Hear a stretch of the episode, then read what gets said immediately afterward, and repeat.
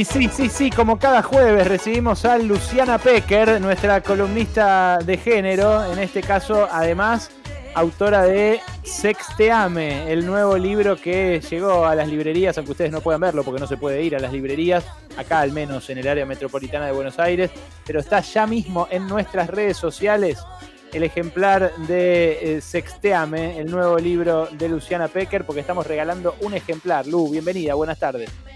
Hola, Ale, bueno, muchas gracias. Sacar un libro en cuarentena es todo un desafío, pero bueno, espero que estemos cerca a través de los libros.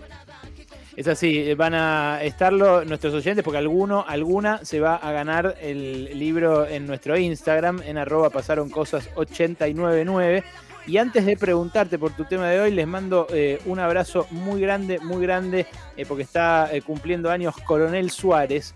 Y nos mandan muchos oyentes que están ahí en la ciudad de Coronel Suárez nuestro cariño y, por supuesto su, su, saludo, su autocongratulación. El mismo día en que un grupo de pibes de ahí de Conel Suárez armó un equipo de fútbol donde juega un amigo mío, Seba, que me lo trae, en la efeméride. El equipo se llama Wolframio, así que va el abrazo para todos ellos, los de Wolframio y los de Coronel Suárez. Lu, ¿hay cupo femenino en los directorios de las empresas? A partir de ahora, la mitad de los directorios va a tener que estar integrado por mujeres. Sí, Ale, fue una norma, digamos, sorpresiva porque fue una norma digamos, no, fue una ley, entonces largamente discutida, y habrás visto en tus circuitos económicos que se han puesto como locos, ¿no? Fascista, lo dicen la norma, ¿no? Esto salió publicado ayer en boletín oficial, es una resolución de la Inspección General de Justicia que establece la igualdad de géneros en los directorios de todas las sociedades que se vayan conformando. Se ponen re locos, pero en realidad pueden pedir una excepción si no llegan a la cantidad de mujeres y además, bueno, los estudios contables, según algunas fuentes periodísticas, dicen, bueno, vamos a tener que poner a las mismas abogadas y contadoras, ¿no? Como que se agarran la cabeza como si todo fuese un desastre. Los liberales de la economía en las redes están que arden, ¿no? Y la idea es, bueno, le están poniendo cada vez más obstáculos a los empresarios que tanto quieren invertir en la Argentina, ¿no? Ahora sí, como Pergolini, ¿no? Imagínate, imagínate. Se la acabó de, ¿Alguien, alguien puede la pensar... alta inversión que hay en la Argentina. Espera, ¿me, ¿me escuchás, Lu? Eh, no, sé, no sé si hay ida y vuelta en el. Se escucha medio mal, pero bueno, eh, son cuestiones de la radio de la distancia, el teléfono. Digo, ¿alguien puede pensar en Pergolini?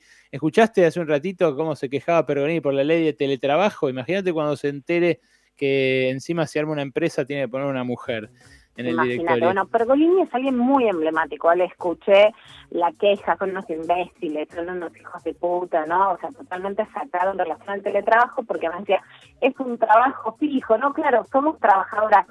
En realidad hay dos cosas que son muy importantes. Pergolini porque es emblemático, es el que dijo y después lo cumplió, digamos. No es que los pibes y, y, muchos son amigos de ellos, mm, digamos, muchos son amigos los que estuvieron en ese consejo, son buenos periodistas, hay muchos que revalorizar, digo Iglesias, digo y otros, pero quiero decir, ¿podía ser una periodista canchera? No, y después en un tiempo estuvo Ernestina ahí digo que también la valora mucho, pero digo como excepción y no como y no como una regla que eras mujer y realmente podías hacer ese periodismo, ¿no? Sino que tenías que ser varón. Lo que decía Pergolini es no contrato mujeres porque lloran, y por supuesto que las mujeres, salvo algunas más fuertes, nos las pasamos encerradas llorando en los de las redacciones o de los canales de televisión por los niveles de maltrato. Justamente lo que hace la ley es generar que haya cambio. Los países que ellos miran como desarrollados, en el caso de Alemania, de los países nórdicos, etcétera, por supuesto que tienen cupos y sí hay algo que es muy claro, que es que la Argentina tiene un nivel, por ejemplo, de equidad política y un nivel educativo que siempre es lo que puso alto a la Argentina en los rankings internacionales sobre equidad de género.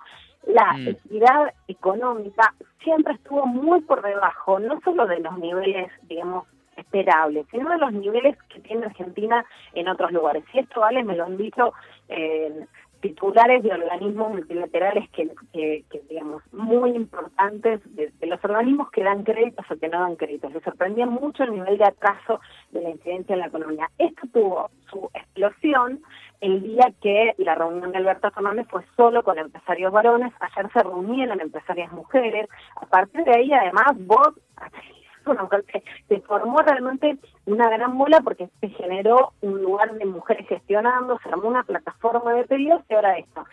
Sin lugar lo que es muy interesante es que en el kirchnerismo la perspectiva de género en la economía no había estado, se le puede asignar sí a determinadas políticas que tuvieron efecto en las mujeres como por ejemplo la moratoria impositiva, pero que no fue diseñada con perspectiva de género, y esto en su momento me lo dijo claramente Diego Bocio. En cambio, ahora sí hay una perspectiva de género muy clara en las medidas económicas que está tomando el gobierno de Alberto Fernández, más allá de cómo se pueda implementar esta resolución. Profesionales no les van a faltar porque en Argentina hay más profesionales mujeres que varones, lo que falta son condiciones para que las mujeres puedan trabajar y especialmente para que puedan ascender.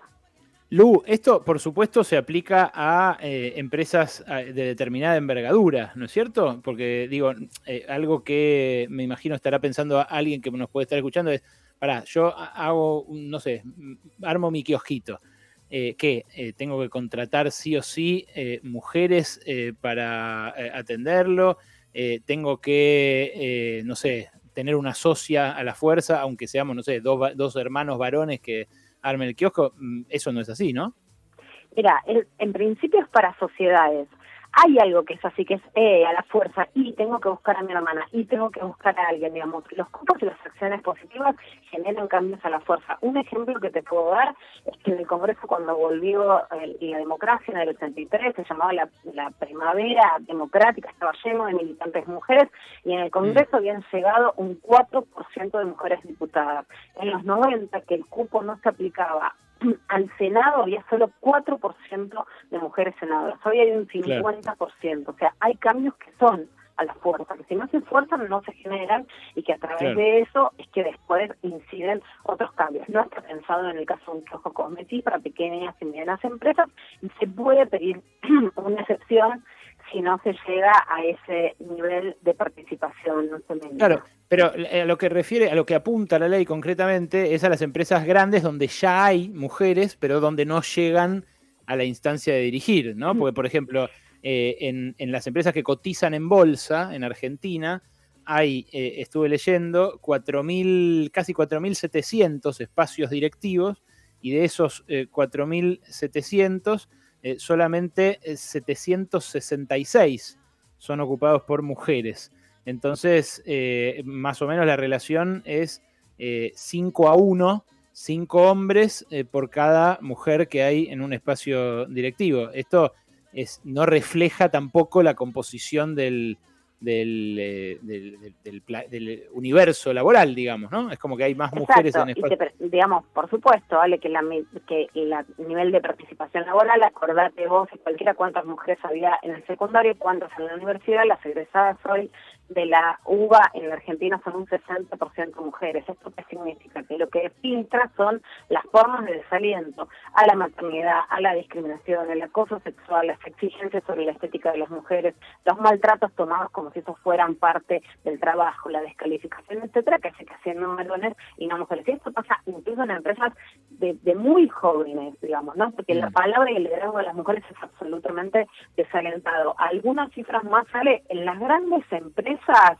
eh, con mayoría femenina en la propiedad son solo 3% en la Argentina. En el total de puestos de dirección en empresas hay un 36% de mujeres y un 64% de varones en algún puesto de dirección, ¿no? Que no quiere decir que después sea equitativo. Esta norma sube la cuesta, sí, es para nuevas sociedades, no es para empresas que ya eh, digamos que ya están conformadas, ¿no? Significa un aliento. Por supuesto que el liberalismo diga que esto va a desalentar la inversión, no es cierto, porque en realidad en todo el mundo lo que se propicia es la diversidad y la incidencia de mujeres. Si es el momento, ¿no? Es el momento más que nunca, porque, Ale, porque por supuesto que si vamos a tener cifras de desempleo muy altas, el desempleo femenino es más alto, el desempleo de las jóvenes sub-29 es mucho más alto, terminamos alrededor de un 22% en el metrismo y con la pandemia y la cuarentena, por supuesto que esto puede subir mucho más. Así que es el momento, no es que la crisis no es el momento, es exactamente el momento. ¿Cómo es en otros países, Lu? Vos decías eh, en los países escandinavos, en Alemania, hay reglas para, la igualdad de género en empresas, pero ¿en alguna eh, es tan, tan así, tan, eh, tan 50-50, digamos, que tiene que haber 50 y 50 en los directorios de las empresas? ¿En alguna es así? Mira, si entendamos esto que esta es una norma para las sociedades, asociaciones civiles, etcétera, entonces no, no sería una norma que se pondría a todas las empresas que se van a conformar nuevamente, porque también entiendo que tendría que ser una, un debate legislativo. Hay normas que se han hecho, eh, de hecho, mucho más duras en Portugal, donde vos estuviste para firmar el documental, que sí lo que dieron es plazos. Lo que tal vez me parece que en esta norma puede eh, digamos, podría flexibilizarse es que en general se le puede dar plazos de uno o dos años, ¿no? Para que las sociedades lleguen a cumplimentar esa meta.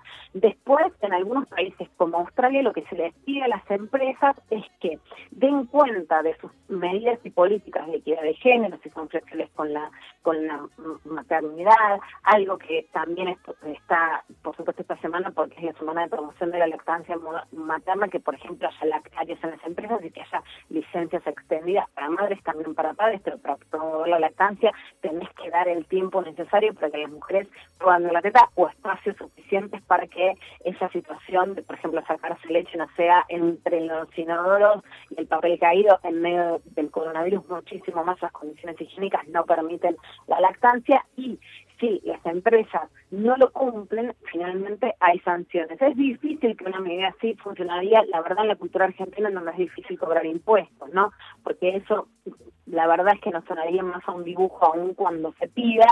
Y mm. también en, en Alemania, por ejemplo, hay medidas que piden cupos porque la, la preocupación más fuerte en general en, en Europa, por ejemplo, en Francia, donde estuve visita oficial el año pasado, pusieron también dentro del Estado que la diplomacia tenía que tener un 50% de mujeres y era la fuerza. Y, y tuvieron, digamos, tuvieron problemas. Es esto, no es que la equidad no es un problema. La equidad es un problema que hay que resolver, digamos, ¿no? Mm. O sea, te cuesta ver cómo haces que una mujer, ¿por qué? Porque también muchos van a decir, yo no puedo porque me tengo que cuidar, me tengo que quedar con los pibes, yo no puedo porque cuido a mi mamá, yo no puedo porque eh, si este me maltrata no me quiero enfrentar a eso. Entonces lo que genera es que para generar las condiciones para cumplir con estas normas tengas que realmente generar cambios más estructurales.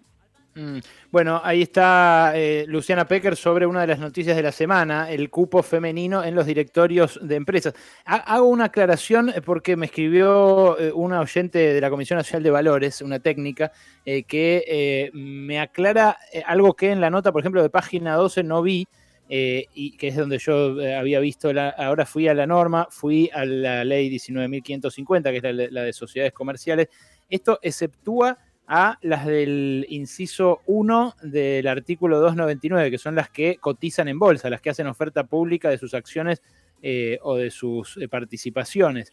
Es decir, a las empresas grandes de manera inmediata no se les aplica. es, en todo caso, una obligación en la IGJ un reflejo de la disputa de fuerzas, ¿no? Como vos decís, Lu. No, no, no se aplica al lugar, por lo menos de manera inmediata, no se aplica al lugar a donde más eh, se podría aplicar, que es a las empresas eh, cotizantes, a las que cotizan en bolsa y que por eso están controladas por la Comisión Nacional de Valores.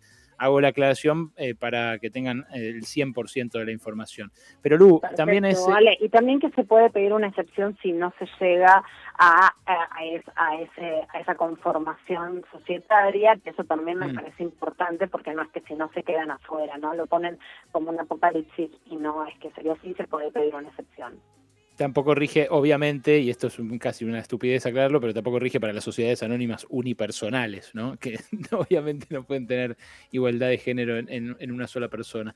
Eh, Lu, es también, y para despedirte no quiero dejar de mencionarlo, lo quería decir el otro día y lo quería comentar Nora Bar, pero no llegamos, es también la semana de la lactancia materna, ¿verdad? Exacto, Ale, estábamos hablando también antes sobre eso porque es fundamental para que la lactancia materna se pueda llevar a cabo, justamente que haya un cambio en las empresas y en los lugares de trabajo. A ver, eh, lo que pasa en Argentina es que, de hecho, la licencia por maternidad, más allá de que es un gran tema para hablar otro día, la licencia por paternidad y toda la historia en la Argentina y cómo tendría que incluir a, todas las diversidades hoy en una realidad de familias y de formas de gestación mucho más diversas, pero más allá de eso, la licencia por maternidad en Argentina es de 190 días, hasta 5 días por debajo de lo que propone la Organización Internacional del Trabajo y no llega a los seis meses que propone como lactancia exclusiva UNICEF. Por supuesto, la aclaración que hay que hacer es que la lactancia es promovida por todos sus beneficios en la salud siempre, que las mujeres quieran y puedan. O sea, la lactancia no se tiene que volver un nuevo mandato o una nueva forma de culpabilizar a las mujeres a las que les duele, a las que tuvieron mastitis, a las que la leche no es suficiente, a las que no les sale, a las que no les gusta y a las que no quieren, ¿no? No hay que volver nunca algo que es una elección y que puede ser promovido un mandato o una nueva situación de culpabilización a las malas madres ahora porque no dan la teta. Por supuesto que las que quieran, las que les gustan, bueno, a las que disfrutamos de, de, haber dado la teta, lo que sí tiene que pasar es que haya una promoción en, los lugares de trabajo para que no te digan, mira, dale solo la teta durante seis meses, que el empleador te llame y te diga, vení ahora que tenés que estar, ¿no? Y cómo se tironeada entre esos dos bandos. Por supuesto que para la salud, para evitar enfermedades, muy especialmente no hablamos y corremos totalmente el, virus del COVID, pero sí todas las, las infecciones como la bartolinitis, todas las infecciones, digamos, que tienen que ver con lo pulmonar en los bebés que han dado tanto mala sangre en, en, tantos en tantos años, eh, en, en los bebés y en los niños chiquitos, lo mejor es, por supuesto, la lactancia materna. Lu, gracias, te mando un beso enorme. ¿eh? Un beso grande. Luciana Pecker, nuestra columnista de géneros, como cada jueves, acá pasaron cosas.